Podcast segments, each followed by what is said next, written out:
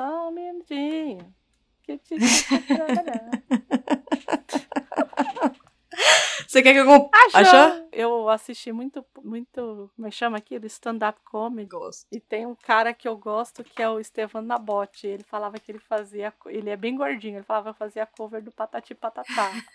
e aí os meninos ficavam atrás dele, cutucando ele, para pegar o microfone, e aí ele falava que ele falava assim: "Só um minutinho, o titio tá trabalhando". Sensacional. é muito bom. Olá, eu sou Gabi Deali. Eu sou Andréia de Oliveira. E esse é o Livros em Cartaz.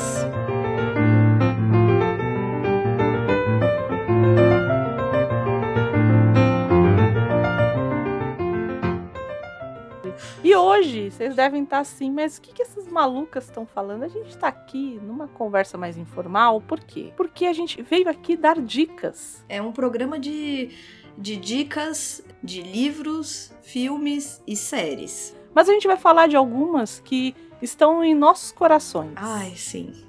Ai. Então, o que a gente combinou é que elas tinham que, se fossem de audiovisual, que elas estariam em algum streaming, Uhum. né, para que vocês não tivessem problemas. A gente vai falar de algumas coisas que nós gostamos aqui. É, sim. Andréia, queremos que vocês façam um programa inteiro a respeito. Então, já, já deixa o comentário. Por favor, por favor. A gente vai adorar fazer isso. Isso. Então, assim, a gente vai falar de coisas que realmente a gente tem um apego. Então, assim, se alguma, alguma dessas premissas aqui e você assistir, te interessou e você quiser falar mais, diz pra gente. É. Andréia, a gente quer, ou Gabi, a gente quer que vocês façam um programa inteiro a respeito dessa obra aqui, ou desse É. quadrinho, ou desse livro, enfim. Também serve pra gente ter uma ideia do que vocês estão querendo ouvir por aqui. Ah, sim. E aí, Gabi, qual que é a primeira indicação assim que a gente tem pra oferecer? Vamos lá. A minha primeira indicação, meu primeiro queridinho, porque é isso, assim, é uma, é uma obra que eu li tem. Deixa eu ver quantos anos já. Olha, nossa, acho que tem uns nove anos que eu li essa obra. E até hoje, quando alguém me pergunta, porque tem aquela coisa, né? Me indica alguma coisa, eu penso nesse livro. Hum. Que é Teresa Batista Cansada de Guerra. Ai, que lindo. Eu não consigo. Esse livro ele tá no meu coração. Pra quem não sabe, é, é um livro do Jorge Amado. Muita gente conhece ele por Capitães da Areia. Eis que comprei um box há muitos anos. E dentro do box vinha Teresa Batista Cansada de Guerra. E eu li a sinopse, né? Eu li a, a contracapa. E ali eu falei, gente, esse livro é esse livro, né? E de fato, eu acho que ali você não tem como ler e não se apaixonar por Teresa Batista. Não no sentido amoroso, tá? Mas é uma mulher, é uma heroína mesmo. É uma mulher admirável. Você leu, não leu Teresa Batista? Li, André? li, li. Como ele monta o livro, né? Ele é um livro que conta a história, como o pró- próprio nome diz, da- dessa personagem, da Teresa Batista. É de um, é de um momento ali do Jorge Amado. O livro é de 72, ou seja, o Jorge já estava com 60 anos, ele já tinha uma carreira, né? Ele já mergulhava na literatura há quatro décadas. E estávamos no Ele auge já era amador na França, porque na França só existe amador, você sabe, né? Ai, não é, gente. Na França e na Bahia, amador, gente. Amador, porque é, dizem que o, o autor mais, mais conhecido fora do Brasil é o Jorge Amado. De- depois veio o Paulo Coelho, enfim. Aham. E era essa coisa do amador. Espetáculo. E assim, já aproveito porque sou dessas pra dizer que quem se interessar, procure também as obras da mulher dele, que é a Zélia Gattai, que são Uhum. obras espetaculares, biográficas, uma delícia de ler. Acho complexo indicar esse ano. Talvez o ano que vem. Ah, sim, é verdade. Né? É não, assim. não. Comece é, por, depende- por, por Jorge Amado. Isso. Lê o Jorge. Porque Zélia Gattai tem uns, uns, uns títulos, umas capas que É. talvez dê um probleminha na- quando você for ler na rua. Ah, sim. Se você carregar por aí. Ela Então tá falando de anarquistas graças a Deus, tudo bem? Exato. é o nome do livro. Mas assim, é, é um livro. A Te Teresa Batista Cansada de Guerra conta a história de Teresa Batista, que é uma mulher que começa a vida já é, sendo empurrada para um amadurecimento precoce. Ela tem uma história muito dolorosa, uma menina órfã e que de imediato já, já passa por situações extremas. E a história é contada de uma forma indireta, então são várias vozes que tem ali. É, o livro é dividido em diversas partes, então são outros, ó, são outros narradores que vão contar a história da Teresa Batista. Então é um funcionário público, um pai de santo, uma Ialorixá é, e até um poeta. Só que tem um trecho do livro, que é aquele capítulo que se chama ABC da peleja entre Teresa Batista e a Bexiga Negra, que pra mim aquilo ali, falo, gente, o Jorge, amado, ele tinha que ter. gente, esse livro tinha que ser lido por todos, porque ele faz um é, ele conta a história à maneira de um romance de cordel nesse capítulo. Uhum.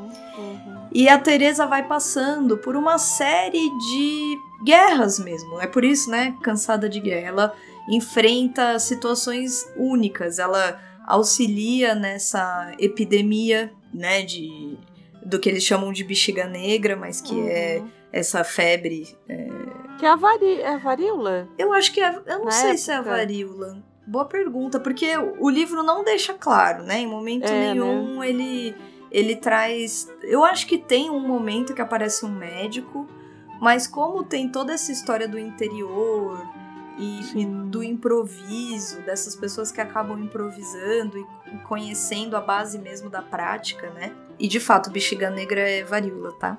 É, Citou varíola, né? música, na música. É, eu lembro porque minha mãe falou, e aí eu, eu me lembro dela contando, né, dela ter visto e tal. e É porque aí, é chocante. É, é muito chocante. É bem chocante. Um tempo atrás, eu, eu cheguei com a informação de que era varíola, porque não se tinha, se tem esse nome popular, né? É. então, é. na- e minha mãe super, imagina, 10 anos ali, 9, 10 anos, que ela sai de lá com 10 anos, então não, não ia saber nunca, ia saber só o nome mesmo. É, não, e as pessoas ficam com essas lesões na pele. Ficam, ficam. É, é bem chocante pra quem. Ah, não vou dizer nem pra quem não é médico, não é da área, porque eu acho que é chocante de todo modo. Pra né? todo mundo, é, né? É chocante de todo modo. E o livro põe mesmo toda essa toda essa história, um pouco uma história do Brasil, um pouco uma história dessa mulher, que é uma mulher que, que não tem outra opção a não ser lutar, a não ser enfrentar o que aparece. E você vai sentindo a, o arco dessa personagem, você vai percebendo o quanto ela amadurece e o quanto ela agrega essas experiências. E o fim é lindo, o começo é lindo, o meio é lindo. É um livro que a gente pensou em fazer um programa sobre ele, inclusive, Uhum, uhum. porque eu acho que ele, ele compreende é, o Brasil O Brasil profundo, né? como a gente. A gente que tá. A gente, eu digo generica, genericamente aqui em São Paulo, né? Como a gente Uhum, tem esse distanciamento. É o Brasil que não conhece o Brasil. uhum. E o Jorge tem a capacidade de transformar de forma poética toda essa história, porque é muito dolorida a história, mas ao mesmo tempo é, é linda, né? Muito. Eu recomendo fortemente. É, Como eu disse, no- se alguém me aborda assim de repente, porque é difícil a gente lembrar de alguma referência assim. É verdade, é verdade. Teresa Batista é um livro que vem de imediato à minha, à minha mente, porque é uma obra que me marcou, que eu tenho vontade de reler e que me mudou mesmo, me tocou, me mudou. É isso. Eu vou para a Argentina agora. Ai, meu Deus.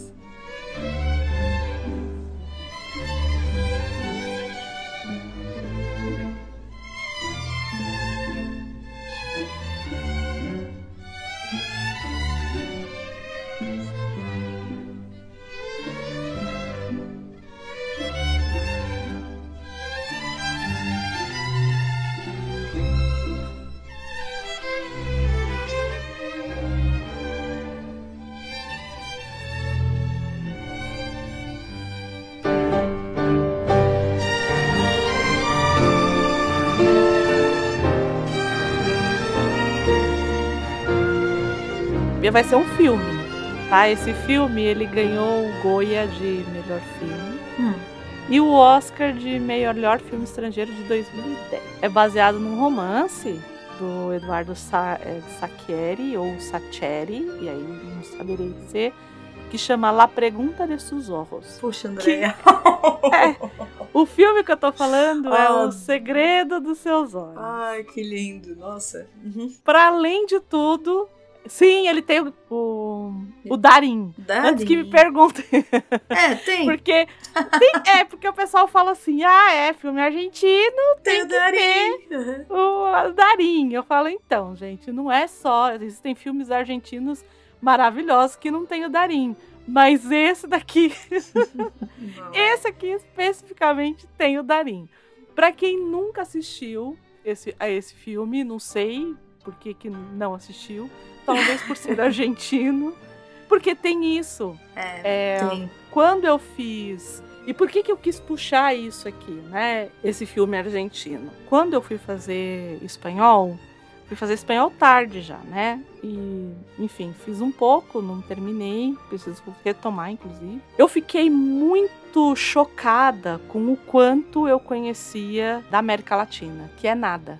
Ah, sim. O que eu conhecia era Borges, era, era assim, literatura. Era Borges, Cortázar. é, o Cortázar, é, o, o da- das, veias, das veias abertas da América Eduardo Latina. Galeano. Eduardo Galeano e Isabel Allende, que é México ali, já Uhum. é isso. E, e aí eu fui, eu comecei a querer saber um pouco mais e tal, e eu fiquei chocada que a gente não tem ideia de como é aqui a Argentina, do lado. É. A gente não tem ideia de como é. E, o- e o que é mais curioso, eu acho, que a gente tem uma história muito próxima Ah, com a da Argentina, nos anos 60, ali, 50 e 60. Para vocês entenderem a história, vou dar uma sinopse aqui. O Berramin Espósito, Ah, que é o Ricardo filme. Darim, Ai, obrigada por ter trazido ele. Não pensei nele, mas na hora que você falou, falei, gente, que ideia perfeita. o Benjamin, ele ele tá aposentando, né? Ele é um, uma espécie de, de funcionário ali. Não sei se a gente pode falar que ele é um promotor. Ele, ele, ele tá ali, é, ele trabalha na parte de justiça ali, né? Ele tá aposentando e ele decide escrever um romance baseado num crime que na época chocou muito a ele e as pessoas que estavam ao redor dele, que foi o estupro e morte de uma moça. Uhum. E aí ele começa, ele vai falar com a chefe dele da época, começa a se desenrolar algumas coisas desse filme que vão ficando muito claras conforme a gente vai assistindo. Esse filme ele é muito difícil, porque ele tem um plot twist genial no final Incrível, né? ele, ele, é, ele nos aproxima muito, porque ele vai ter como pano de fundo a ditadura, né, o regime de É. exceção argentino. Uhum. Ele tem a cena mais bonita do mundo num estádio de futebol. Para quem gosta de futebol, ele É tem uma mesmo. das cenas, um plano sequência no estádio de futebol, que é uma das cenas mais bonitas da minha vida no estádio de futebol. Eu acho linda aquela cena. Eu acho difícil escolher, né, algo muito. Porque ele também tem histórias paralelas além do próprio Isso. crime, né? Isso. Ele tem personagens maravilhosos, porque Sim. o Benjamin, ele, ele é uma personagem maravilhosa e o Sandoval, que eu amo, que é o grande amigo dele, que é um alcoolista, Uhum. e que eu amo, amo aquela personagem, que é o Guilhermo Francella? Não. Guilhermo Francella, é ele mesmo. Ou Francella, nunca sei, deve ser Francella. É, eu né? também não Acho sei, eu falei assim, É, sei lá, de eu não sei. que ele faz o Pablo Sandoval, que é maravilhoso. Mas assim, pra gente encurtar, né? Só pra dar uma, um resuminho ali, né? O Benjamin, ele, ele é um esse recém-aposentado que tá ali é, tentando escre- reescrever o romance e essas memórias elas começam a voltar né? Uhum, muito uhum. fortes, né? E tem uma, uma coisa muito, muito, muito curiosa nesse filme, que ele é um filme, por mais que, por, por toda a dor que ele traz, porque você vê, e aí eu acho que é aí que eu queria chegar, que ele fala sobre o crime de estupro e assassinato. E aqui eu quero fazer um parênteses. Quando a gente vê um filme de estupro americano, uhum. o corpo da mulher ele é quase sensualizado. Uhum. Então, normalmente você não vê o quadro inteiro, né? É muito difícil filmes que tenham um estupro, né, que tenha uma pessoa que morreu e que tenha sofrido um estupro, uma mulher tenha sido estuprada ali, aquele corpo que está ali, ele é quase sensualizado. Então, normalmente, lembrem, né, em, em mulheres que morreram nuas. Então, ele normalmente ele vai pegar um pedaço de pele, depois outro. Aqui ele ele é muito muito cru. A hora uhum. que você vê o, o retrato todo, né? A hora que ele fala assim, é, que ele entra no, no cômodo em que tá a moça é. é de uma violência, assim, visual, no sentido de. E não, não é que tá mostrando mais é. do que deveria. Não, é, um, é um crime. É um crime. É um crime. É um crime. E, e é. a, isso me fez pensar muito quando eu vi o filme. assim. Uhum, eu falei: uhum. olha a diferença de tratamento do corpo feminino numa violência aqui, né? Assim, latino-americana, né? Porque eles meio que te preparam, assim, ah, porque o crime e tal. Então, e você já tem mais ou menos um imaginário de como eles te mostram um corpo violentado ou uma mulher que morreu nua, né? Aqui eles não. Assim, é, é o crime. É como aconteceu e eles te mostram, tá ali. Foi muito impactante para mim quando eu vi. E aí eu falei: esse filme vai ser bom. E foi assim. Não é. Nesse, nesse momento eu falei: esse filme vai ser bom. E aí ele só vai num crescendo, né? Porque o Benjamin, uhum. ele é apaixonado pela chefe dele. e é muito engraçado porque o Sandoval vira para ele. E, e esse filme eu não sei como é que eles conseguem, porque ele ainda tem momentos de humor no meio. É. E que normalmente tem essa coisa do Sandoval que vem, né? e o Sandoval vira e fala assim em alguns momentos, né? Fala. Ela parece a. Como é que era a personagem da Mafalda? Que só queria casar? A. Juanita? Era Juanita? Juanita. Não, Juanita, era Juanita. acho que é Juanita. Eu falo assim, mas parece a Juanita. ela, tá, ela é pior que a Juanita, ela só quer casar. Então, tem essa coisa também que é, é muito é muito próximo, é tudo muito próximo da gente. É, e é profundo também, porque a premissa. Eu, eu amo essa, essas histórias que as premissas parecem simples e que enganam. Uhum. E eu uhum. acho que esse é um caso, porque a própria história deles de amor põe é. em jogo algumas temáticas também. Sim. A gente pensa em retornos, em memória, em o, o que a gente uhum. abre mão, o que a gente não abre mão. É, decisões da vida, né? É, então a, ele mesmo parece que passa por um. É, tem a história do crime e tem a história dele. É lindo. E o Pablo Sandoval, que seria esse alcoolista, né, que ninguém leva muito a sério, ele é o cara que vai falar, a gente tá na metade do filme, e ele vai falar sobre o que é o filme. É nesse momento que ele fala sobre o que é o filme, porque até então a gente tá achando que é um cara que está revisitando as memórias dele e que está querendo é, escrever um livro. E aí ele, nas memórias que ele tem desse amigo, ele pega e lembra que o amigo uma vez virou para ele quando eles solucionaram onde estaria esse esse cara que uhum. fez isso com a, com a mulher e tal. E ele fala, né? Ele tipo, né? O sujeito pode mudar de tudo, né? Ele pode mudar de casa, ele pode mudar de família, ele pode uhum. mudar de, no, de namorada, de religião, de Deus, ele pode mudar de tudo. Mas uma coisa que ele não pode mudar, ele não pode mudar de paixão. Porque ele pega e fala assim: sabe por que, que eu sou bêbado? Porque eu gosto de estar bêbado. É claro que, assim, para a gente ver isso hoje, a gente fala, ah, mas é uma doença e tudo mais. Claro. Mas o que, ele, o que ele quer dizer é: eu gosto de cair, eu gosto da sensação de estar, ele começa a falar isso.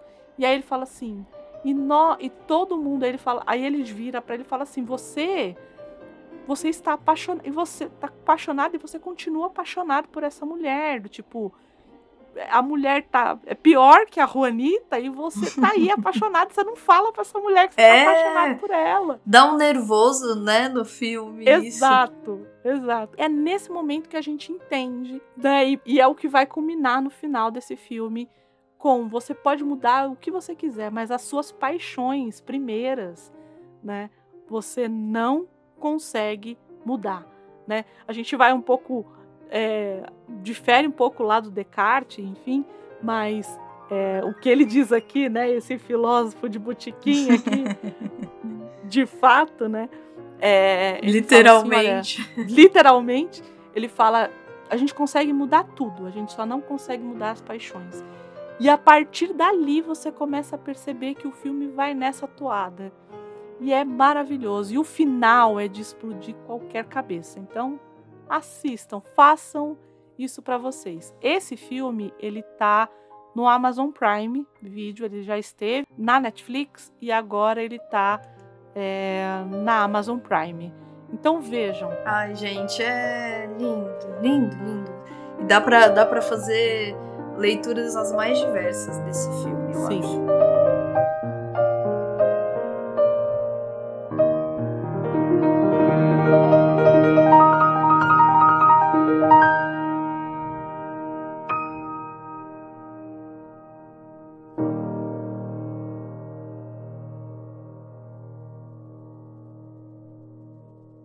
Bom, então eu vou puxar uma série. Eita!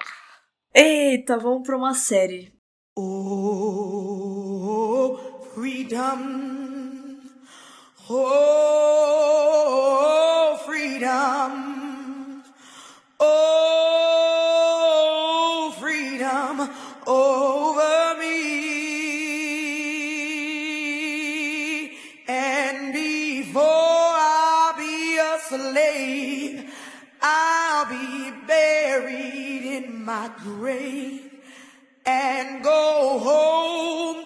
my Lord and be free. Oh, freedom. Gente, é o seguinte. A série se chama Os Caminhos para a Liberdade. É uma série que estreou em 2021, plena pandemia. E ela Eu não tem uma temporada, Andréia. Ai, é um espetáculo. Essa série é é forte. Eu acho que a gente tem que estar tá ok. A pessoa, vocês vão reparar que as minhas as minhas dicas elas são sempre umas dicas curiosas, porque porque eu sempre vou falar não, tem que estar tá uma fase boa, eu assisto, a pessoa é assim. Mas é, é baseada num livro que é escrito por um por, por um norte-americano, por uhum. ele se chama Colson Whitehead. E ela e ele conta a história. Qual é a, a premissa do, do da história? Estados Unidos, século 19, escravidão. A gente vai acompanhar a história de uma personagem que se chama Cora, Cora Randall, que é, é interpretada por uma atriz que se chama Tuzu Mibedo, que é uma, é uma atriz espetacular. Aliás, todo o elenco dessa série é algo impressionante. Por quê? Ela, ela é filha de uma escravizada, ela é escravizada, e a mãe dela some. A história começa assim com a mãe dela sumindo da fazenda de algodão daquele sul norte-americano. Hum. E a mãe some, então ela cresce com essa mãe que fugiu. E ela fica o tempo todo se perguntando por que, que a minha mãe não me levou. Então ela tem até uma mágoa da mãe. Hum. Em determinado momento, ela acaba escapando. Um pouco se torna. que eu acho que deve ter acontecido com muitos, né? Essa coisa de se tornar destemido, né? O que, que eu tenho a perder uhum. e tudo. E ela, e ela foge. Ela, ela foge dessa plantação. Aliás, fica na Georgia. E ela descobre através ali de um contato com um dos outros escravizados que vai com ela, inclusive, que tem uma estrada de ferro subterrânea que Hum. funciona como uma fuga para esses escravizados. E ela segue essa estrada de ferro. Tem uma, um, um trem ali subterrâneo que vai trazer essas pessoas do sul pro norte. Uhum. Então cada episódio são 10, se não me engano. É, o cada episódio tem o nome de um estado, porque é Hum. ela passando, é ela subindo. Só que em cada é, e aí tem um, um desses capatazes que persegue ela e o rapaz que está com ela e a história vai se desenvolvendo assim, essa fuga por pelos pela, pela, pelos trilhos subterrâneos. E em cada lugar que ela passa, a gente vai entendendo um pouco dessa crueldade e das diversas formas que essa crueldade se materializa. Porque ela vai seguindo para o norte, então, é, em teoria, conforme ela vai chegando nos lugares, ela falando: Nossa, aqui é muito melhor, olha isso aqui. E conforme ela fica ali, ela vai vendo que não, que é só mais uma forma de opressão e de escravidão de outras maneiras. Eu não vou dar muito spoiler, mas tem é, uma delicadeza, tem o que o pessoal adora falar, né? Que é uma fotografia, é, uma direção de arte espetacular, é, é delicado. Eu acho difícil tratar alguns temas com delicadeza. Essa série Uhum. é, essa série tem uma temática muito pesada, mas é tratada com delicadeza, mas tem que ter coração, tem que aguentar. Tá. Mas é. E aí a Hum. minha pergunta é, ela tá indo, ela tá indo atrás da mãe? Porque assim, a gente, a gente tem muito essa ideia que também é meio do imaginário nosso aqui, hum, E quando os negros fugiam, né? é, ah, então, fugia e ia pro quilombo. Aham. Tem isso. Ela vai descobrindo isso, porque Hum. a, a, a própria estrada de ferro que ela descobre, ela descobre acidentalmente. É muito realista, eu diria, nesse ponto, porque ela vai um pouco seguindo os passos da mãe, em teoria, ela começa perguntando da mãe, mas a história vai tomando outros rumos e esse próprio caçador de recompensa, que é esse Seria o capitão do mato. o capitão do mato, é, justamente, aquele que corre mesmo atrás desses escravos. A mãe dela é a única escravizada que ele nunca conseguiu trazer de volta. Então ele, e- então a busca por ela vira quase uma questão pessoal. Andréia, é, é uma série espetacular. É uma série nova, é de 2021. Ela tá na, na Prime Video, é, na Amazon, né? Olha, eu acho que a Amazon vai ter que vai ter que patrocinar nós, porque a minha próxima também é uma série, também é da Amazon Prime. Eita, posso, tô É. aqui com alguma alguma intuição. Eu, eu tô com uma intuição. Então. Mas é, a minha dica é essa. A minha série é essa. Gente, assistam. É, tem que estar com o coração pronto, mas eu garanto. Confia, confia. Assiste, confia. Não vou dar spoiler. O elenco é muito bom e é delicado. E faz pensar absolutamente. Inclusive, tô com muita vontade, desde que eu assisti, eu tô com muita vontade de ler o livro. Ah, E ele ganhou o Pulitzer em 2017 Hum. pelo livro.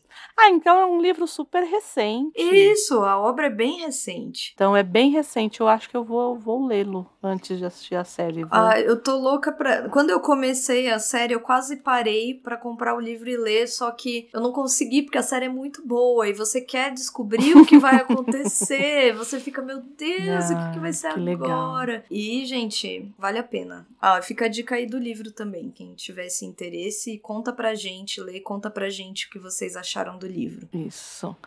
Bom, disse que a Amazon Prime tinha que patrocinar nós, né? Já falei. Patrocina Então. nós. Patrocina nós, Amazon Prime. Por quê? Porque a série que eu vou indicar também vai ser uma série. Ela está na Amazon Prime e ela vai ter uma parte 2 agora, esse Hum. ano, se não me engano. Que é qual? Para quem já me acompanha há muito tempo, sabe o quanto eu peço, eu clamo por um programa a respeito dessa série. Porque eu amo muito essa série, né? Vou falar um pouquinho dela aqui. Vou dar umas, di umas diquinhas de que série que eu estou falando. A série que eu estou falando é uma série britânica, né? Uhum. Ela, ela estreou ali em 2019 e é baseada numa obra publicada nos anos 90, escrita por dois autores, não um, mas dois. Um é mais conhecido pelo humor dele mais ácido e o outro por criar mundos e mitos. Como não poderia deixar de ser, ela tem como protagonista um anjo e um demônio. Acho que não preciso nem dizer. é Eu acertei antes! Eu acertei! Quero deixar registrado, porque eu sou uma É, amiga que conhece isso- muito bem. Isso tem que ficar claro também. A gente, a gente não viu as indicações uma da outra. Ah, é, esquecemos de falar A gente disso. esqueceu de falar, então eu quis puxar um pouco mais pra pop. É... e eu precisava falar dessa série, porque ninguém fala, então eu falei É, assim, eu vou eu falar. entendo. Entendeu? Que é o quê? Belas Maldições. Ai, feita, escrita e produzida e roteirizada por ninguém mais, ninguém menos que Neil Gaiman, protagonizada por David Tennant como Crowley e Só gente ruim. Michael Sheen como Aziraphale. Muita gente aqui deve ter assistido a série já, mas eu quero que mais gente assista essa série, porque eu achei uma série tão boa. E eu acho que vem acontecendo isso. Séries e filmes muito bons que não tem, não tem se falado deles. É, tem mesmo. E eu acho que Belas Maldições é um exemplo. Uhum. Ah, Andréia, mas é porque você ama o Neil Gaiman. Não, não é. tipo, vou dar um Fazer o quê se ele é muito bom, né, gente? Não Ele é que muito fazer. bom, amo. Mas tem um outro exemplo, que é qual? Rex, que é uma série da HBO, Hum, que é maravilhosa, que ganhou o, o, o ano passado o Emmy, acho que foi o ano passado. hum. Eu não tinha ninguém pra falar, por exemplo. Então, eu acho que tem séries muito boas. Que ficam escondidas aí. Não sei, eu não sei se. Eu não sei como que isso é. Como que o algoritmo faz, eu não sei, eu não sei. Ou as pessoas não se interessam mesmo, sei lá. Poucas pessoas na minha bolha assistiram é, Belas Maldições. E quem assistiu foi por muita insistência minha. Eu tô, eu tô devendo, eu tô devendo. é Tá devendo, Tô tá devendo. devendo. Tô devendo mesmo. Mas eu vou te contar a história aí, você vai saber por que, que ela, ela me toca tanto. Conta pra gente, porque eu não tô desacompanhada, né? Tá todo mundo te Então, ouvindo. Então, Tá todo mundo aqui. Existe o apocalipse, tá todo mundo, temos que lembrar, tá todo mundo aqui. Ou seja, o que- mundo hoje. Isso, é, é, tá, tá todo mundo esperando o apocalipse. É isso. E é sempre os anjos contra os demônios, né? Que são os anjos que caíram. A gente tem que lembrar isso sempre, né? Aham. O, o, o Lúcifer, ele caiu, ele também era um anjo. Então, a gente tem sempre essa coisa dessas lutas aí. No melhor estilo Guerra Fria, o Aziraphale, que é um anjo, ele fica na Terra pra entender como que para ser um espião dos, dos anjos para ver o que, que os demônios estão fazendo. E o Crowley é um espião do inferno para saber o que, que os anjos estão fazendo. Tá. Mas qual que é o problema? Estilo Guerra Fria mesmo. Qual que é o grande problema disso? Eles estão há muitos anos na Terra. E eles se acostumam, eles adoram estar aqui. O Aziraphale, ele ama comer. E ele ama livros, ele tem uma livraria antiga. O Crowley, ele gosta de música, ele gosta de. hum, é, tem um- ele, ele gosta de carros, ele gosta de tecnologia. Então, assim, eles estão tão acostumados. A premissa é ótima mesmo. que o que acontece? Existe um momento em que todo mundo sabe que o, o Apocalipse, o Armagedon, ele vai começar quando nascer o Anticristo. Uhum. E o Anticristo nasce. Eita, nós. E aí ele fala, mas já? Mas já é ótimo. Mas já. E aí, quando eles estão ali, existe uma ordem, e aí, e aí que eu falo, né? É, é muito. Quando eu brinquei com a história do, dos, dos autores, para quem leu o livro, o Neil Gaiman ele sabe muito bem tratar essa coisa do mito e transformar esse mito para uma coisa mais mundana. Uhum. Só que o Terry Pratchett, que é o autor que escreve junto com ele o livro, ele tem um humor extremamente sarcástico. Então, ele Ai, vai, ele tem um humor muito parecido com Monty Python. Temos que lembrar que são Eita. autores ingleses. Ai, que incrível. Aham. Então, por exemplo, eles- essa criança vai ser dada à luz numa ordem, é, numa Eu ordem já tô de- rindo, só de lembrar do Então- Monty Python eu começo a rir, é muito bom. Não é? Numa ordem de freiras. Só que essas freiras são freiras demoníacas. Hum. Então elas fingem que elas são de uma ordem de freira normal, mas na verdade Ordem de freira freiras- normal é ótimo. é normal, mas eu digo assim, que é de Deus, né? É que- Mas não é de Deus. Essa, aquelas freiras não são de Deus, né? E aí é muito, e é muito divertido, porque três crianças, na verdade, duas mulheres que estão parindo. E aí ele é muito simples, ele só tem que trocar a criança, Tá. a criança que o Já posso cara- imaginar o que Então, acontece. uma criança que o cara, um grandão dos Estados Unidos lá, é, da inteligência, enfim, ele só tem que trocar essa criança. Ele tem que pegar essa criança, Hum. ela tem que tirar a criança que aquela mulher deu à luz e colocar a criança do demônio para esse cara dos Estados Unidos lá. É só isso que eles têm que fazer. Mas não, eles trocam a criança. E aí, o anticristo vai ser criado numa, numa casa super de boas, assim, super tranquila, sabe? Numa cidade pequena no interior da. E aí, e eles estão achando que. E aí, e é muito curioso porque o nome do menino, do que é de fato o anticristo, é Adam. Ah. E ele vai para essa casa com essa criança e tal. O nome, o nome do outro, do, eles chamam ele de Warlock. Já começa por aí. Warlock? Ah. Warlock. E aí, essa outra criança. E aí, essa outra criança é, chega num determinado momento, eles falam assim: tá, mas como é que a gente vai fazer? Aí o- eles se reúnem, aí, aí ele fala assim: então, você sabe, aí o, isso o Crowley vira pro Ariziraflel e fala: a gente não pode deixar o mundo acabar. Você vai querer que o mundo acabe?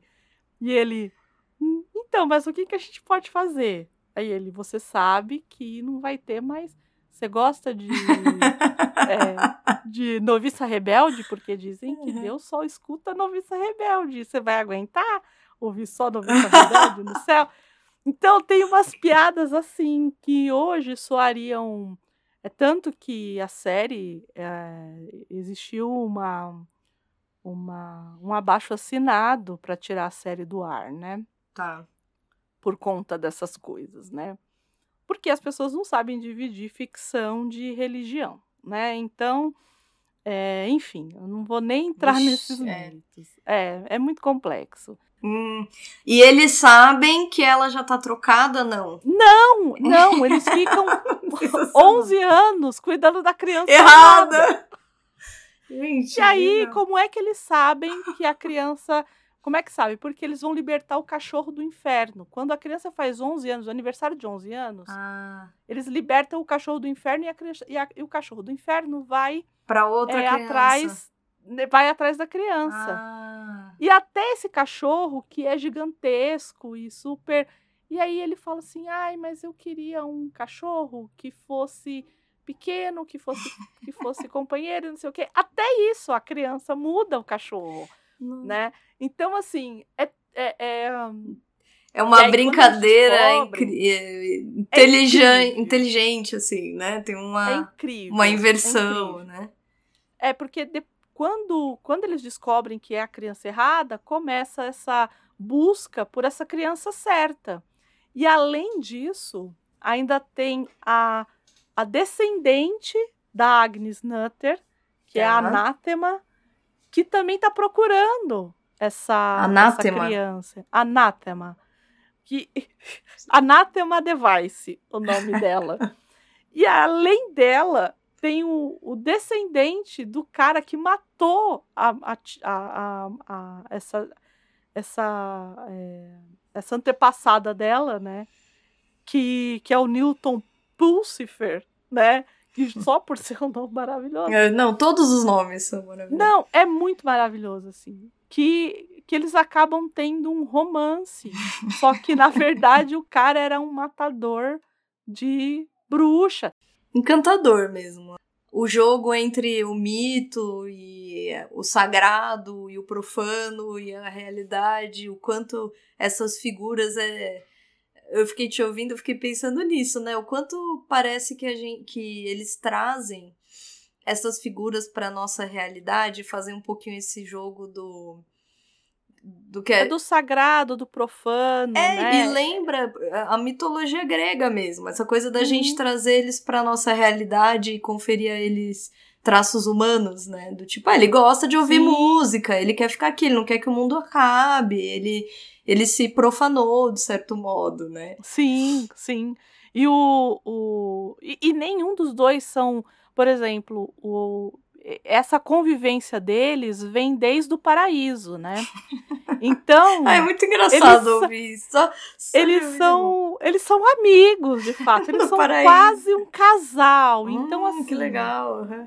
Então, assim, tem essa coisa do. Tem uma tensão sexual absurda entre o, o, o Michael Sheen e o David Tennant Tá. na série. Tipo, você percebe, é, é palpável e eles são muito bons, os dois. É, né? não, realmente. Os dois atores, eles são muito bons.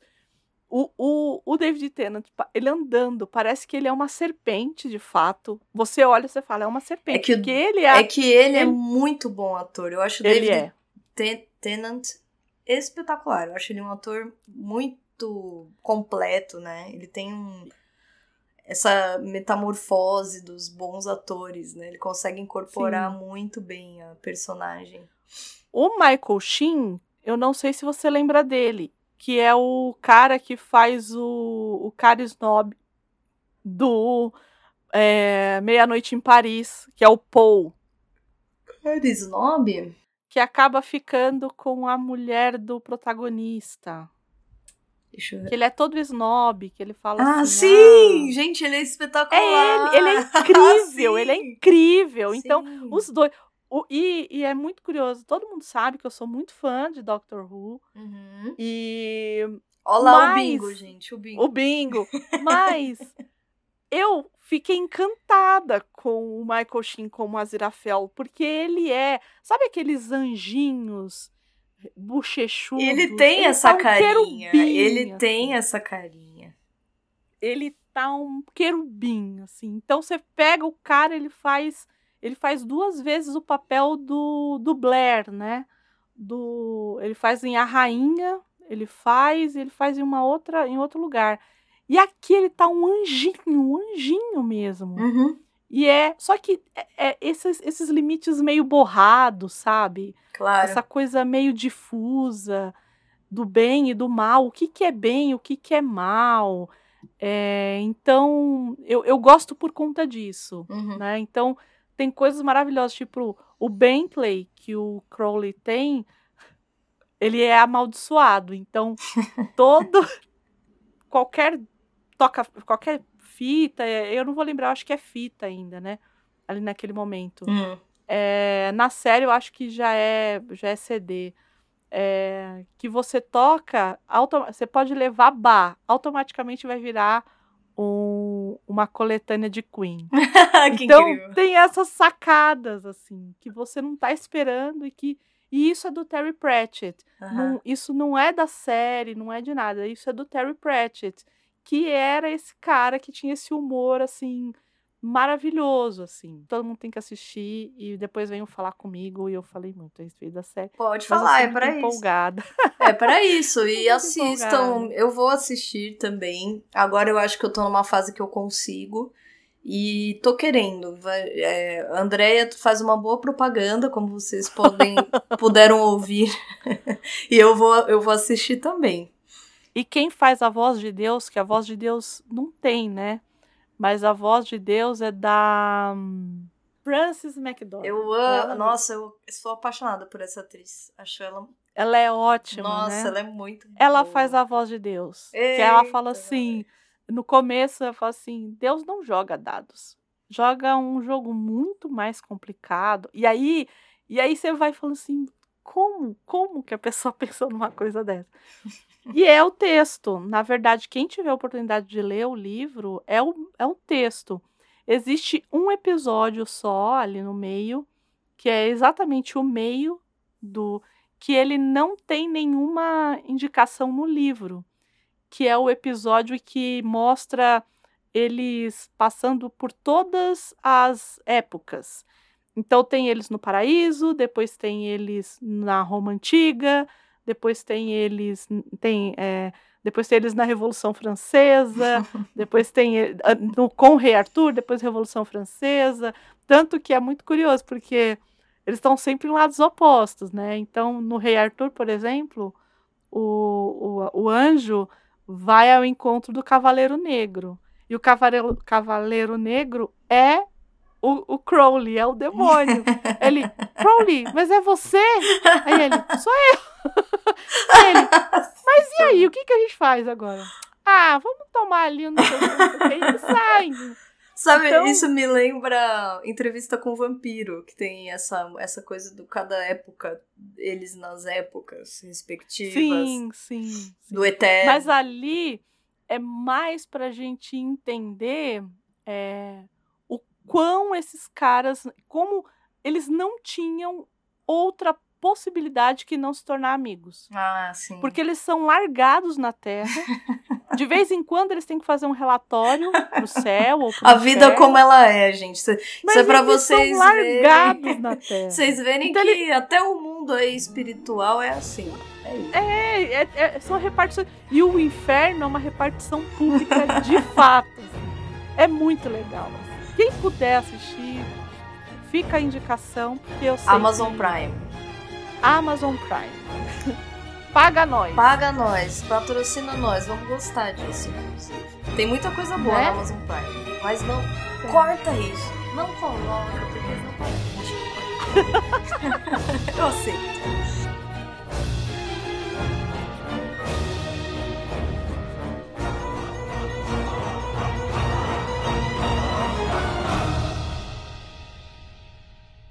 Eu vou então indicar, vou, vou voltar para o Brasil e vou indicar um documentário hum. que eu gosto hum. muito, que é do Eduardo Coutinho. É um documentário de 2002, se chama Edifício Master.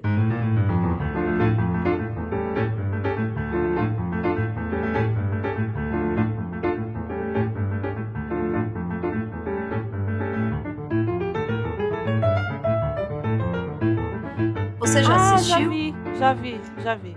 Já vi. Ele, ele tem várias plataformas. Ele tem na Amazon Prime, tem no Telecine, tem no Globoplay, Globoplay e tem no YouTube também. É, hum.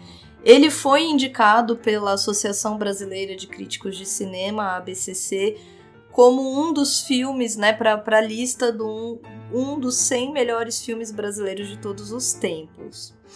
Eu gosto muito é, do Eduardo Coutinho, da abordagem uhum. que ele traz, que hoje em dia é, nós vemos em outras, outras produções nacionais dos documentários, mas que a época dele isso não era feito, né? Ele, ele tem uma abordagem é, muito interessante. Por exemplo, Edifício Master é um edifício muito antigo, tradicional de Copacabana, que tem nada mais, nada menos do que 276 apartamentos. Tem mais de 500 uhum. pessoas morando nesse edifício. Ele tem 12 andares, ele cada cada cada andar tem acho que 20, 20 apartamentos, é uma coisa assim grandiosa.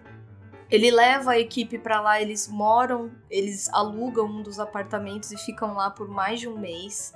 E eles entrevistam ao todo mais de, mais de 30 moradores, quase 40 moradores da, do edifício. E é basicamente é, o filme são as entrevistas desses moradores. E você vai uhum. vendo a diversidade de histórias, apesar do, do, edifício estar em Copacabana, que é uma zona ali nobre, a maior parte desses moradores são de classe baixa e eles têm as histórias mais diversas é, que a gente pode imaginar. O que eu gosto dessa, desse documentário é justamente a pluralidade. Eu amo essa pluralidade. Eu, eu, eu poderia dizer do Brasil, mas eu acho que da existência mesmo humana. E o quanto as pessoas não se dialogam, porque são pessoas com histórias totalmente diferentes que se cruzam ali, mas um não sabe do outro, o outro não sabe do um. Tem um algo de passageiro ali, tem pessoas que moram ali há décadas, como tem pessoas que moram por poucos meses, estão só de passagem. E ele vai retratando tanto pessoas muito jovens quanto pessoas velhas, né? Muito, muito solitárias às vezes, casais que se uniram de, de, com histórias completamente artísticas, assim, porque são, são, são histórias que você não acredita, e a vida é isso. Eu acho que a vida é tão rica, e ele traz isso, ele interfere muito pouco, ele deixa as pessoas falarem, e aquela, aquele aquele, aquela impressão de que você tá espiando pelo, pelo buraco da fechadura. Uhum. Que o Eduardo Coutinho faz isso muito bem. Então eu acho que para quem nunca teve contato com o Eduardo Coutinho, ele tem outras, outros documentários que também são. Eu, eu acho. Eu sou muito fã dele, né? Eu acho que ele, ele faz uma. Ele tem uma obra muito, muito boa mesmo. Mas para quem já conhece procure, para quem já assistiu, reassista. E para quem não conhece, talvez seja uma boa porta de entrada. É... Edifício Master. Procurem. Você foi falando e eu me lembro de ter assistido faz muito tempo. Uhum. Mas você foi falando do edifício e eu fui me lembrando do Copan Uhum. aqui no centro. Uhum. Que é o mais Só ou que- menos isso, inclusive, né? É, bem mais ou menos, né? Porque, diferente do Master, que o pessoal tem um poder a- É. aquisitivo menor, Uhum. o Copan, ele tá se tornando Isso. um lugar de Air- Airbnb, né?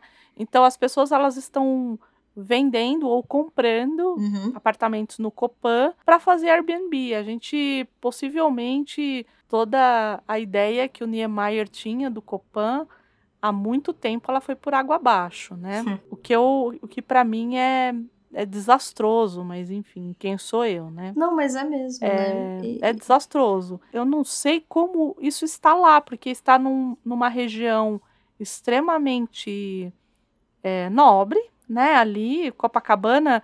E, e, e é- assim, e eu sempre brinco, quando eu for falar de Copacabana, eu falo assim, então, gente, Copacabana é tipo a República aqui em São Paulo.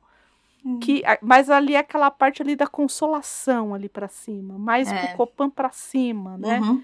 que é essa coisa mais central ali e que hum, é, que tem esse ar de bairro antigo, Uma coisa refinada, mas também. é, É, mais decadente, decadente, isso. Então, ela tem essa coisa, né?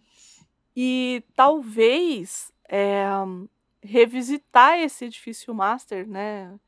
Seria excelente, enfim, se, se isso fosse possível e ver se não está acontecendo a mesma coisa lá. Ali é Copacabana, né? Então, talvez de estar mais ou menos como está acontecendo aqui, porque os apartamentos do Copan que estão virando Airbnb são esses menores, não são os Ah, grandões, tal. São os menores. Então, é, não sei como é que isso tá lá, entende? Enfim. Então foi uma curiosidade. Curioso, assim. Então, não, eu, Uhum. eu lembro que quando eu assisti, eu cheguei a procurar, por exemplo, Edifício Uhum. Master hoje. E tem é, algumas reportagens, né? De, Hum. ah, voltamos ao Edifício Master, mas não o Eduardo Coutinho, que eu me lembro.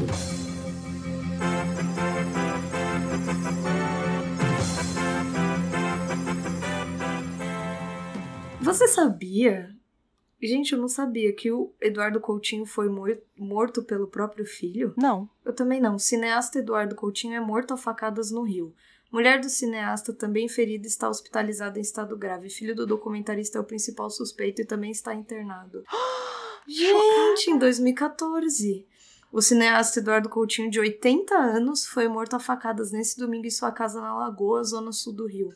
Segundo a polícia, o filho do documentarista, Daniel Coutinho, de 41 anos, é o principal suspeito. Meu Deus. A mulher dele, de 62 anos, também foi ferida e está internada.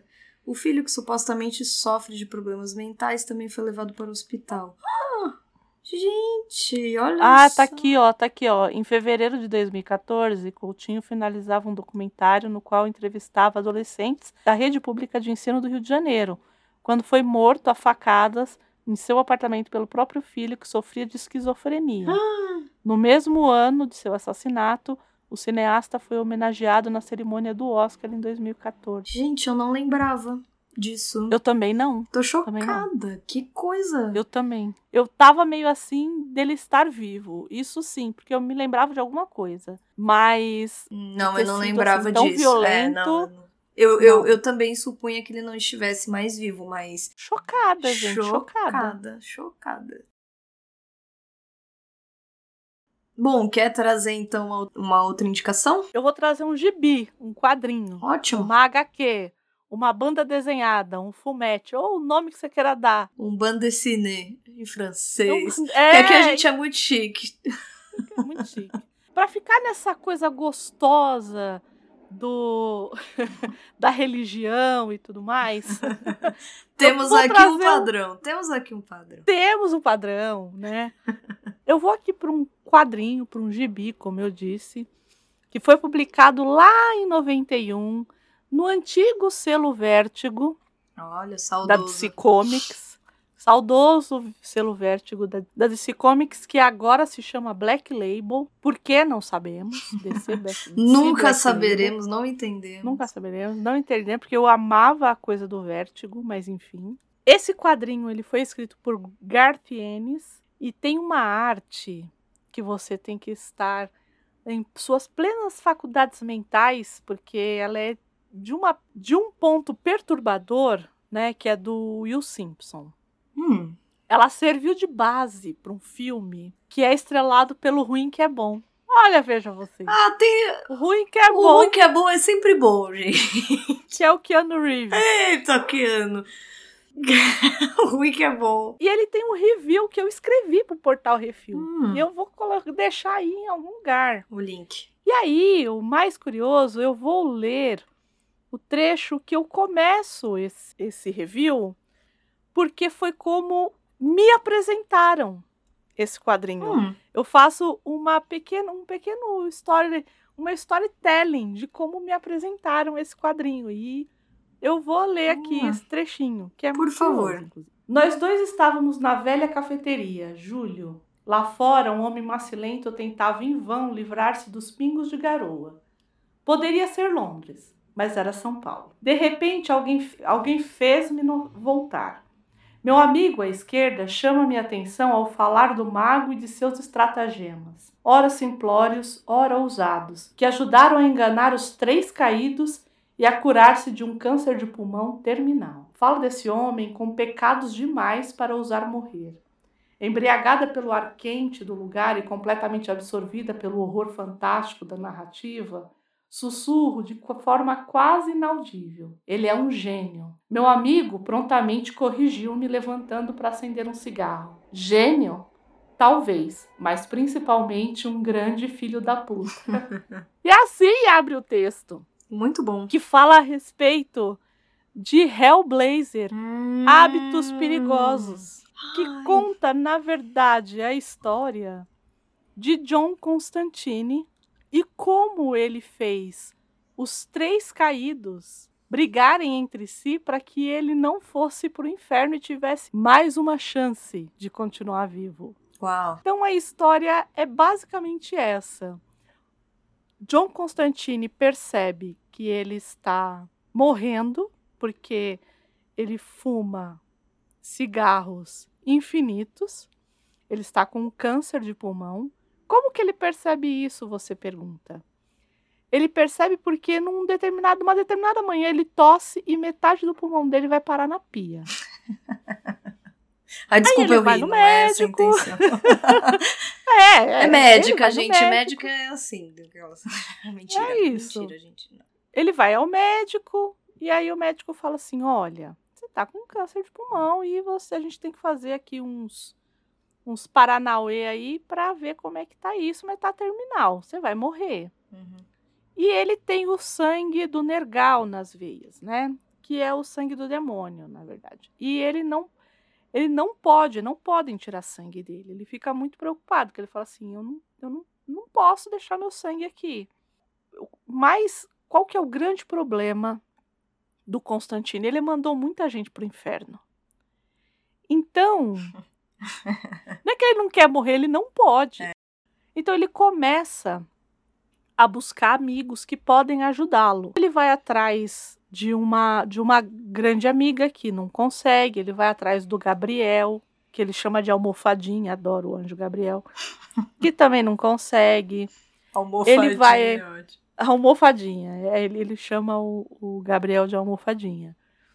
E aí ele vai atrás de um grande amigo dele que tá morrendo de cirrose também. E aí ele fala assim: "Ah, como você tem como me ajudar?" E todos eles são ligados à magia e tal. E ele fala assim: "Olha, eu queria se eu pudesse te ajudar, eu me ajudaria, porque eu também tô na mesma que você e eu vou morrer hoje." Só que esse amigo dele acaba segredando a ele que ele fez um pacto com um dos caídos. Hum. E que nessa mitologia, o caído vem à meia-noite para buscar a alma para ir embora.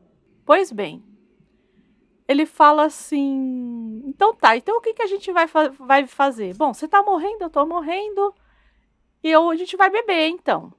E aí esse amigo dele tem uma. A, a, cerveja, a melhor cerveja do mundo, que é a cerveja que é feita de água benta. Que ele tem um, um poço na casa dele que é, tem água benta.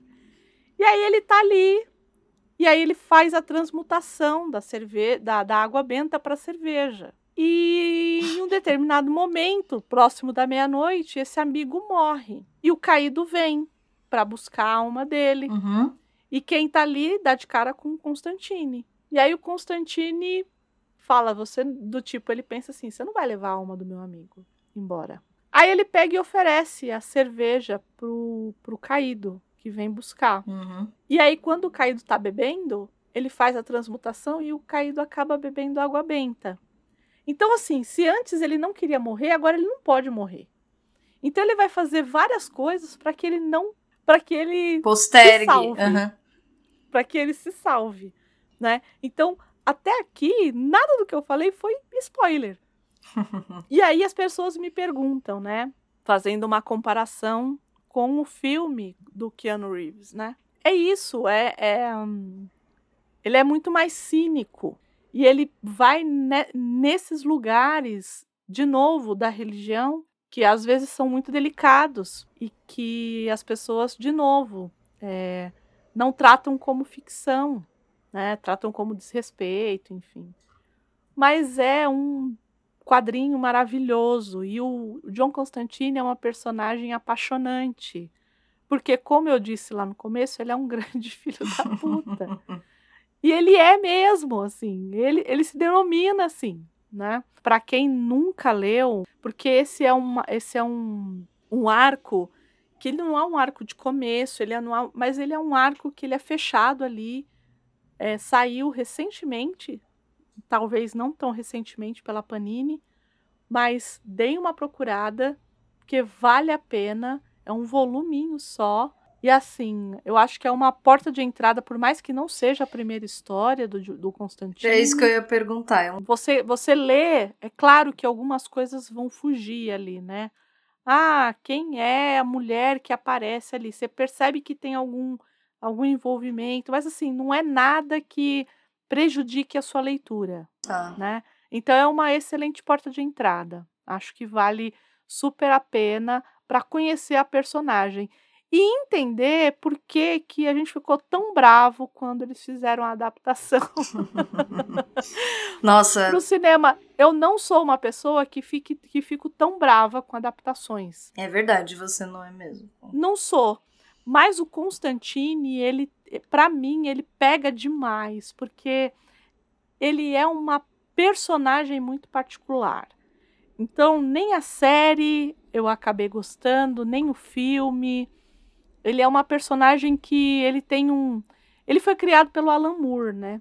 A, a personagem, o Constantine, ele foi criado pelo Alan Moore como uma personagem secundária do Monstro do Pântano. E a história de criação dele é maravilhosa, né? Porque o Alan Moore diz que ele tinha usado rachixe no dia Hum. e foi dormir e que o Constantine falou com ele, conversou e tal, e quando foi no outro dia ele, o personagem estava criado. Que ele não se lembra Uau. de ter criado a personagem.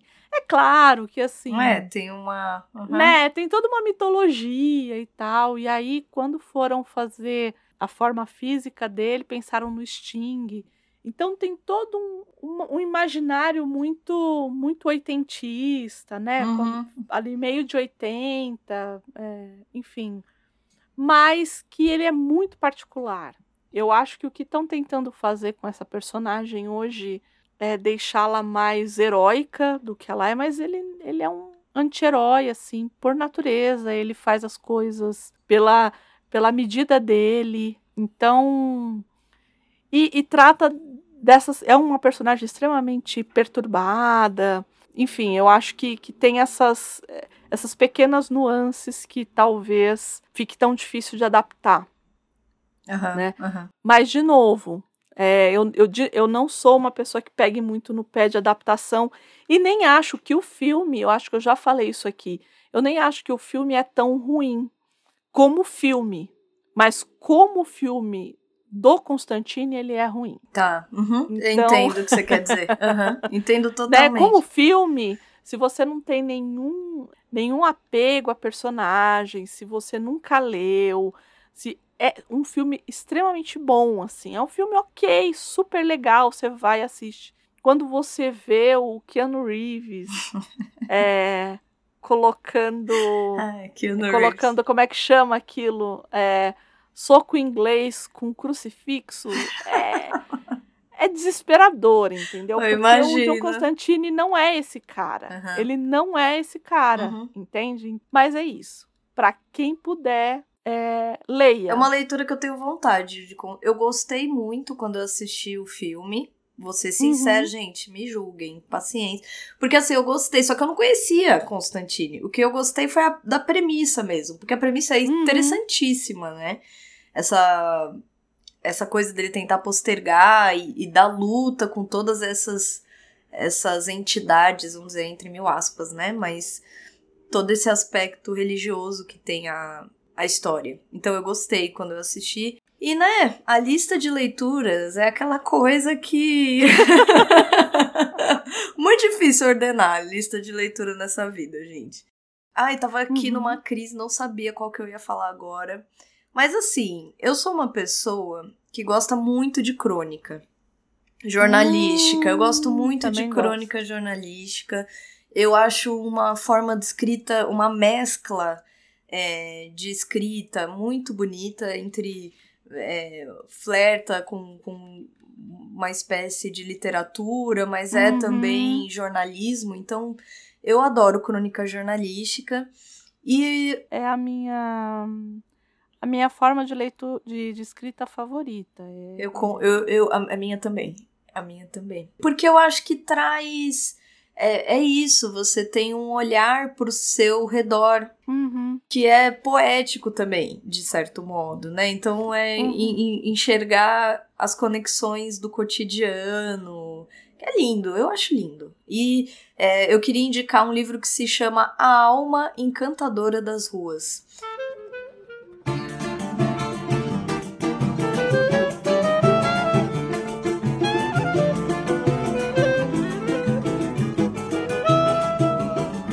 Que é escrito pelo. Na verdade, é um compilado justamente dessas crônicas jornalísticas de um jornalista que ficou conhecido como João do Rio, mas que.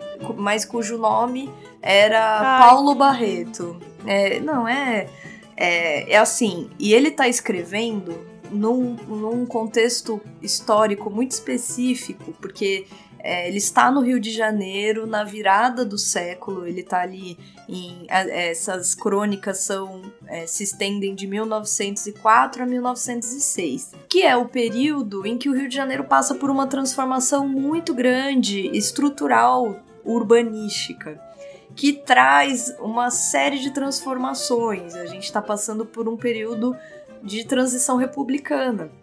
E ali, é, ele, o, o João do Rio, ele era um homem boêmio, ele era homossexual, e ele era praticamente um dandy, ele tinha essa, ele ainda trazia essa herança do Dandy, né? Esse homem que flana, que a gente fala flanar, Uhum. que esse homem que caminha pela cidade e que sim, que se mescla com essa cidade. Então, é, assim, eu vou te dizer que é uma leitura que tem uma- um, um rebuscado, ele ainda tem a- essa herança do século XIX. Eu acho que ele, ele tem uma linguagem um pouco rebuscada, mas não é nada que impeça a leitura. E é Uhum. muito interessante, porque ele tem artigos naquele livro que são assim: ele vai falar sobre as tatuagens e os tatuadores. E aí ele vai falar sobre as diferentes tatuagens que a gente vê na rua. Imagina tatuagens no começo do século XX. Uhum. Então é um artigo inteiro sobre as tatuagens e sobre os tatuadores e, e, e como quais são as principais tatuagens que ele vê. Ah, a maior parte das pessoas tatua um crucifixo. E aí ele faz como um, é, o top 10 das tatuagens, que assim você. é- é- ele tem um- uma leveza também, ao mesmo tempo um olhar muito acurado, né? Uma capacidade assim de contemplar esse estilo, essa, é, essa humanidade do Rio de Janeiro que ali se mescla com um sofrimento também. Ele vai. E tem um, um artigo todo sobre as casas de ópio que existiam. Porque existiam Hum. casas de ópio. Então ele vai a essas casas de ópio ele escreve um artigo inteiro sobre essas casas de ópio. É, ele, ele tem um artigo sobre o carnaval de rua, como é a experiência do carnaval de rua, do anoitecer ao amanhecer. É lindo, é lindo.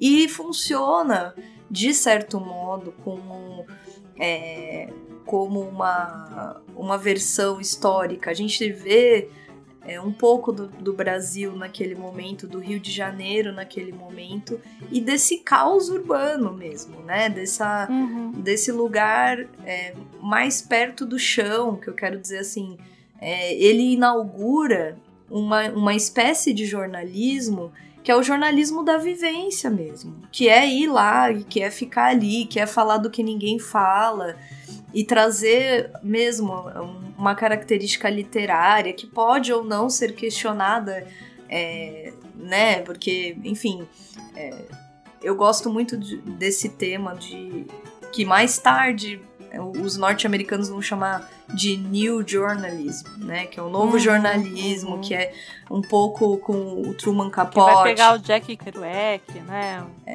E, e- e são esses jornalistas que um pouco transitam ficam, ficam ali naquela, naquele limite entre a, a factualidade e a literalidade, o que, que eles ficcionam do que eles estão é, falando, né?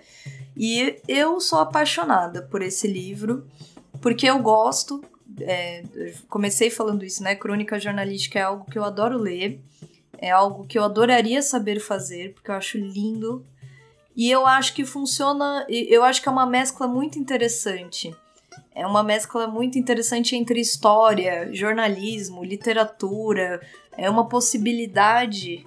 É, é um campo que possibilita essa, essa mescla bonita. Então me atrai muito. E o João do Rio, apesar dos rebuscamentos, assim, ele. Nossa, ele tem uma vivacidade. Você, de fato, o nome condiz com o que, com o que transmite, a alma encantadora das ruas. Então, quem se interessar, é um autor que eu acho, é, como você estava falando da série que é pouco falada, João do Rio eu quase não vejo as pessoas citando. É verdade. É, Mas os cronistas, a gente tem croni... Eu acho que o Brasil é um, cel... assim, um celeiro de cronistas. É. Eu acho que o que a gente tem de mais encantador são os cronistas. Para falar dos contemporâneos, para falar do século XIX. Mas, como tem essa coisa da efemeridade do jornalismo e do factual e tudo mais, talvez as pessoas considerem uma coisa de literatura menor. Ah, sim, sim, sim. Eu, eu particularmente, eu sou uma encantada pela obra do Luiz Fernando Veríssimo, Uhum. né? Encantada mesmo. Claro, não tem um terço do lirismo do João do Rio. Tem uma coisa que é o humor É. que, que me que me pega, você sabe que o humor me Sim. pega, o humor brasileiro me pega muito forte nesse sentido, principalmente no caso da crônica. É, para mim é muito difícil quando eu vou escrever alguma coisa não ficar nesse lugar, Uhum. mas eu acho que tem isso. Eu acho que não é o, o João do Rio em si. Eu acho que é essa coisa da crônica ser, ser vista como algo efêmero mesmo. Você falou, você falou do João do Rio, a gente pode citar, por exemplo, Euclides da Cunha. Ah, sim, exatamente. Que- sim. Todo mundo fala muito é, do Kerouac ou do ou do Capori, enfim, mas é, ah, Andréia, mas é diferente, né? Não é. Aquele capítulo, o homem, né? Aquela É. parte, o homem do, do Euclides da Cunha, eu sinto muito. Coloca qualquer outro no chinelo, assim. Mas, de novo, ele, ele é, uma leit- é uma leitura de fôlego. Eu acho que o João do Rio ele é mais palatável. Eu acho muito mais ah, sim, palatável. nesse sentido, sim. Né? É, e assim, e a, e a linguagem é rebuscada, mas é acessível. E é, é é essa conexão com o que a gente pode chamar de povo, né? Então ele, ele fala Uhum, dos estivadores, ele fala das prostitutas, tem um, um momento super. E, Uma coisa mais marginal. bem assim, né? marginal e, e ao mesmo tempo eu esperava uma abordagem mais moralista que ele Hum. não é óbvio que tem as- os seus vícios de época não tem como não ter Sim. mas é, é tão ele, ele deixa de um de tão secundário terciário Uhum, uhum. eu acho que tem um lado brasileiro mesmo que que fala e eu sou muito muito fã mesmo dele É, e acho que as pessoas deveriam mesmo ter esse prazer de ler João do Rio e de pensar mesmo nos nossos antepassados porque querendo ou não estamos falando de- dessa dessa nossa história ué É, Sim. então, sim. Ah, eu acho, acho fantástico. Recomendo muito. É um, um livro que me marcou bastante e, e que é um, um pouco um norte para quem gosta de escrever, que tem sonhos de escrita como essas duas que vos falam. Ele, ele vira um pouco um, um exemplo. Ele é muito bom mesmo. Então, é isso. Leiam João do Rio.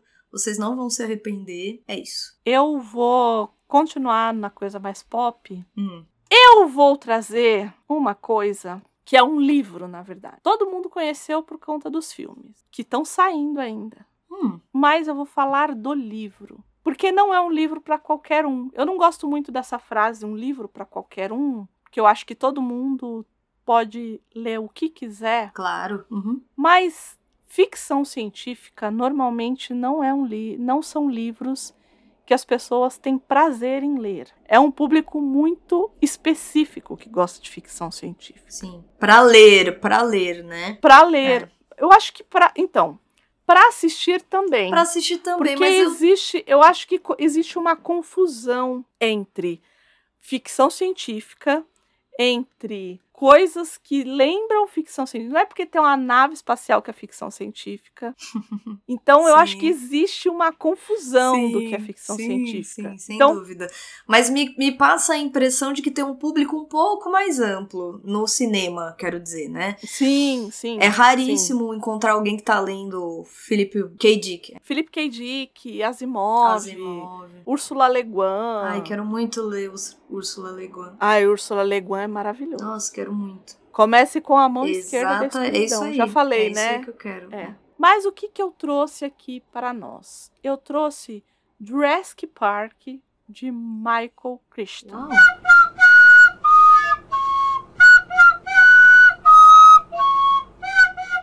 E aí as pessoas vão falar assim, por quê? e eu vou dizer, porque esse livro, quando eu li, eu achei que ia ser igual ao filme. Eu tinha a impressão, porque eu, eu vi, eu assisti o filme primeiro, né? Tá. Então eu tava esperando. O filme. Aham. eu tava esperando o filme. E aí, pra ficar muito claro, por que, que eu assisto Jurassic Park? Porque eu quero ver o ser humano se ferrar. É, É o nosso premissa- momento catártico, gente. Entendeu? Eu quero ver gente ser comida pelos dinossauros. É isso que eu quero. Então, Ai, Então- melhor, melhor motivo pra assistir Jurassic Park. não, todo mundo fica, não, por conta do. Eu quero ver dinossauro. Comer Eu quero ver gente. dinossauro correndo atrás de gente, comendo gente. Co- e de for- das formas mais criativas que puderem me mostrar. Ai, André, eu fico imaginando Entendeu? você sentadinha assistindo. E aí, eu fui ler, né? Eu falei assim, não, vou ler, assisti ao filme 259 vezes, acho que foi o filme que eu mais assisti na vida, o primeiro, com a direção impecável do Stephen Spielberg, impecável.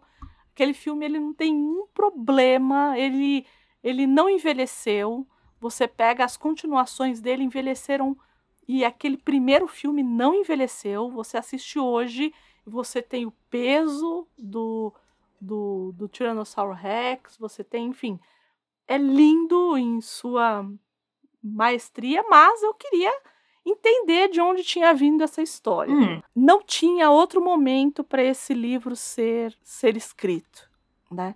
Porque a gente tinha ali em no- 1990 o projeto Genoma sendo iniciado. hum. A gente tinha a ovelha Dolly em 97. Então, Nossa. assim, tudo se falava sobre biotecnologia. Tudo, tudo era, era a onda do momento. Era isso. Né? Então, ele é muito um reflexo do, do tempo dele. Né? E a premissa do, do filme, a premissa é, do livro, elas são muito parecidas, né?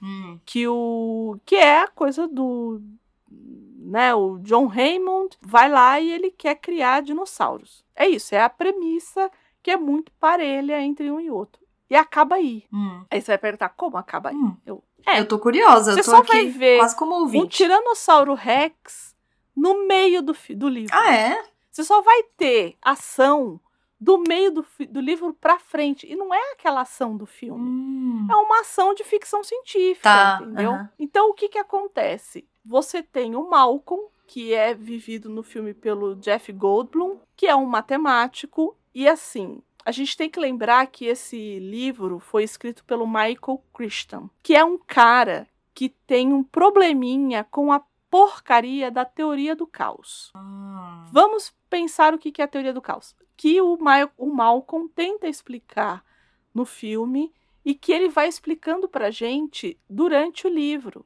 A teoria do caos é essa coisa de você de você mexer em uma coisa e você mudar completamente o resto da humanidade, que é a história que ele fala, né? É se você matar uma borboleta no Japão, vai criar um tsunami em outro lugar. Então, Hum. que é que eu sempre brinco, né? Que o, o Christian ele tem esse problema grave com parques de diversões. Por quê? Porque ele é o escritor de Jurassic Park e ele é o roteirista do filme que deu origem à série Westworld. Ai, Então, então ele tem essa Ai, coisa gente, da teoria Deus. do caos muito forte. Hum. né? No livro, o que, que acontece? O Raymond, que não é um velhinho simpático como a gente vê no filme, ele é um cara extremamente egoísta e ele é um cara mesmo, o dono da Engen é um, é um cara, é um, de fato é um empresário.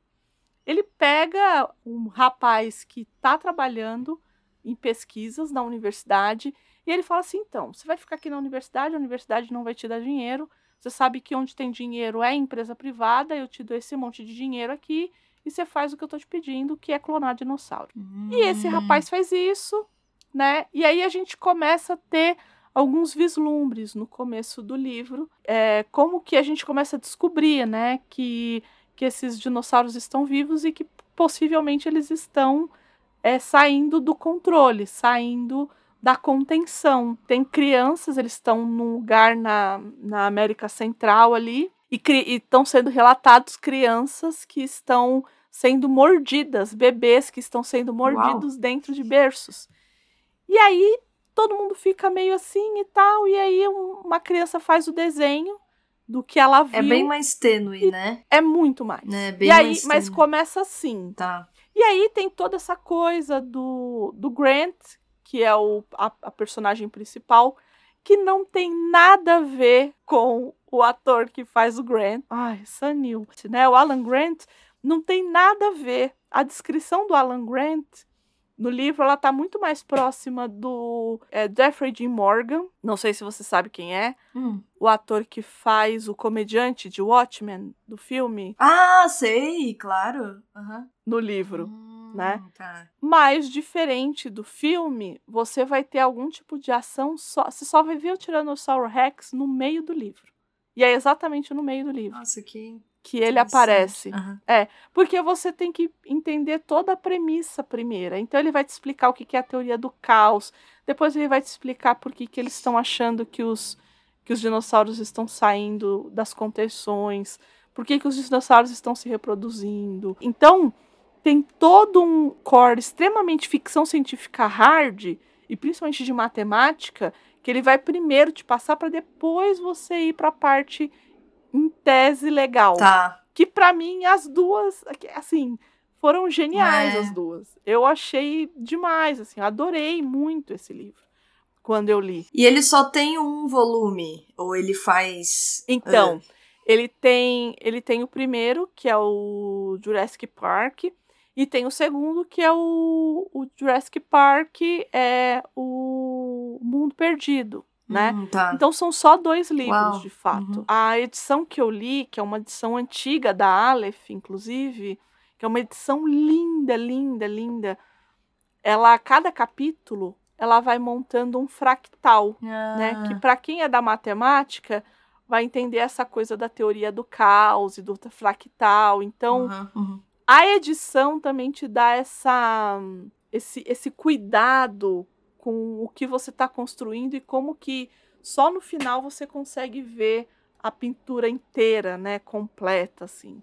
Então é, é, é um livro, de novo, para quem assistiu como eu, antes de ler 250 vezes, tem que ter um pouco de paciência, porque ele pegou um livro que era uma ficção científica super hard e transformou. E nisso a gente não pode negar que o Steven Spielberg é, foi certeiro. Ele transformou num filme para toda a família. é, e são experiências diferentes. Não quero aqui colocar juízo de valor o que é melhor, o que é pior. Ah, sim. Mas o livro te dá um, uma perspectiva muito mais, entre aspas, realista de como aquilo teria sido e quais as consequências reais daquilo. Tá. Lembrando de novo, né, que o Christian ele tinha essa coisa muito forte com é, a teoria do caos. E para quem acha que ele só fez isso, ele também, ele era médico, né? Então, ele também é o criador do Plantão Médico Ah. da série. que incrível. E ele escreveu Congo, que também virou filme, né? O que virou filme? Congo, Esfera, A Linha do Tempo, O 13º Guerreiro.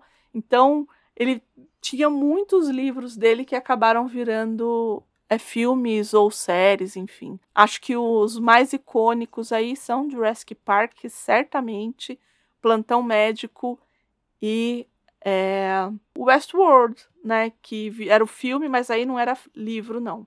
Era um, foi um filme que ele fez o roteiro e que acabou depois virando a série mais pra frente. Depois que a gente percebe a teoria do caos e tal, ai, Andréia, e os dinossauros? Sim, eles descrevem os dinossauros, como é feito os dinossauros. Como- então, toda essa parte que a gente adora, né? Principalmente leitor de ficção científica vai amar essa parte. E a parte da ação, o que eu posso dizer? Ele é um escritor muito talentoso. Por exemplo, tem uma parte que tem nesses novos filmes, que é a parte de contenção de pterodátilos, que são aqueles dinossauros com asas, né? Que ela é quebrada e ele pega uma ele pega uma característica mu- muito curiosa, né, de aves para colocar nesses pterodátilos, que todo mundo sabe, eu, não sei se muita gente aqui já lidou com ave, que ave é um, um, um, um bicho extremamente territorialista. Hum, Tu- É, por exemplo, eu tenho uma calopsita. sim. Desculpa, gente. Ai, que tenho, é a coisa né? mais fofinha, gente. Pensa uma coisa fofinha. E aí, para quem, para quem nunca conviveu com ave, a minha calopsita, várias vezes, ela tá aqui é, andando pela casa, né? Só que se você vai perto, por exemplo, o meu pai, que eu brinco que é a mão que alimenta, ela não liga. Então, meu pai vai lá, limpa a, a gaiola, deixa a ga... É, eu sempre falo, ah, é a mão que alimenta, né? Então, meu pai vai lá, limpa a gaiola, deixa a gaiola bonitinha e tal. Meu pai faz isso todos os dias, enquanto ela tá ali andando. E se qualquer outra pessoa chega perto, ela vem em cima. Ah. Porque eles são territorialistas, de fato. Tá. Então, eles colocam uma, essa particularidade na, no, nos pterodátilos.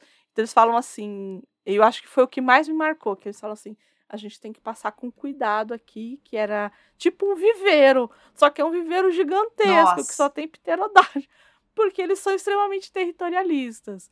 Eles acabam colocando isso mais ou menos ali, porque no, na, no caso do, do Jurassic World, ele acaba abrindo a contenção, né? Acaba quebrando e tal.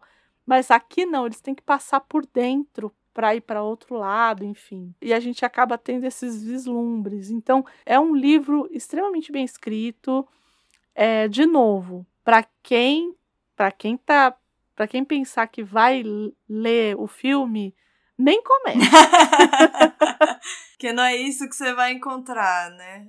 É uma outra experiência, mas é uma experiência deliciosa. Você vai ficar com raiva do Raymond, que a gente tem aquela ideia daquele velhinho simpático, e não, você quer que ele morra das formas mais é mais cruéis? É, porque ele é um chega um momento isso eu acho que não é spoiler, porque todo mundo sabe que o parque dá errado, né?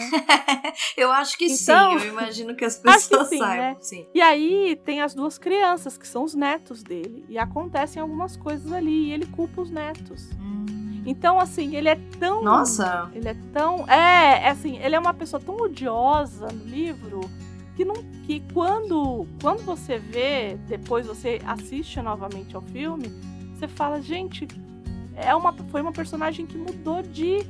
É, mudou de tudo, uhum. né? Mudou de personalidade, mudaram. Pra ser o velhinho, simpático. E eu adoro aquele ator. Sim, sim. De seus velhinhos, simpático e tal. Mas assim, quem não tiver, quem gostar de, de ficção científica, leia, porque é uma ficção científica de primeiríssima qualidade. Assim. Incrível. E é isso acho que a gente acabou por aqui. Acho que espero que vocês tenham se divertido tanto quanto a gente. Hoje a gente quis fazer um, um programa mais leve, me, com menos informações, mais indicações. Então a única coisa que a gente pede é se alguma coisa que a gente indicou aqui, vocês, ai André, eu queria ouvir vocês falarem mais Isso. a respeito de tal coisa, manda pra gente pra onde, Gabi? Pro nosso e-mail, contato arroba livrosemcartaz.com.br ou comentem no nosso Instagram, que é arroba livrosemcartaz underline. Estamos em todas as redes, podem procurar por nós. Queremos muito contato com vocês, então, por favor, é, se vocês realmente gostaram de alguma indicação, ou ficaram curiosos, ou gostariam de entender, teve, tiveram algumas que são. É, que têm livros que são baseadas em ou em peças ou em, em livros, então a gente poderia também desenvolver um programa que tratasse dos dois. E entre em contato, entre em contato, nos contem, porque será um prazer. Sim, sempre. Então é isso, Gabi. Andréia. Me despeço por aqui. e eu agradeço a você, como sempre. E agradeço a todo mundo que tá ouvindo, gente. Obrigada pela companhia de sempre. E até o próximo programa. Até o próximo, gente. Tchau, tchau.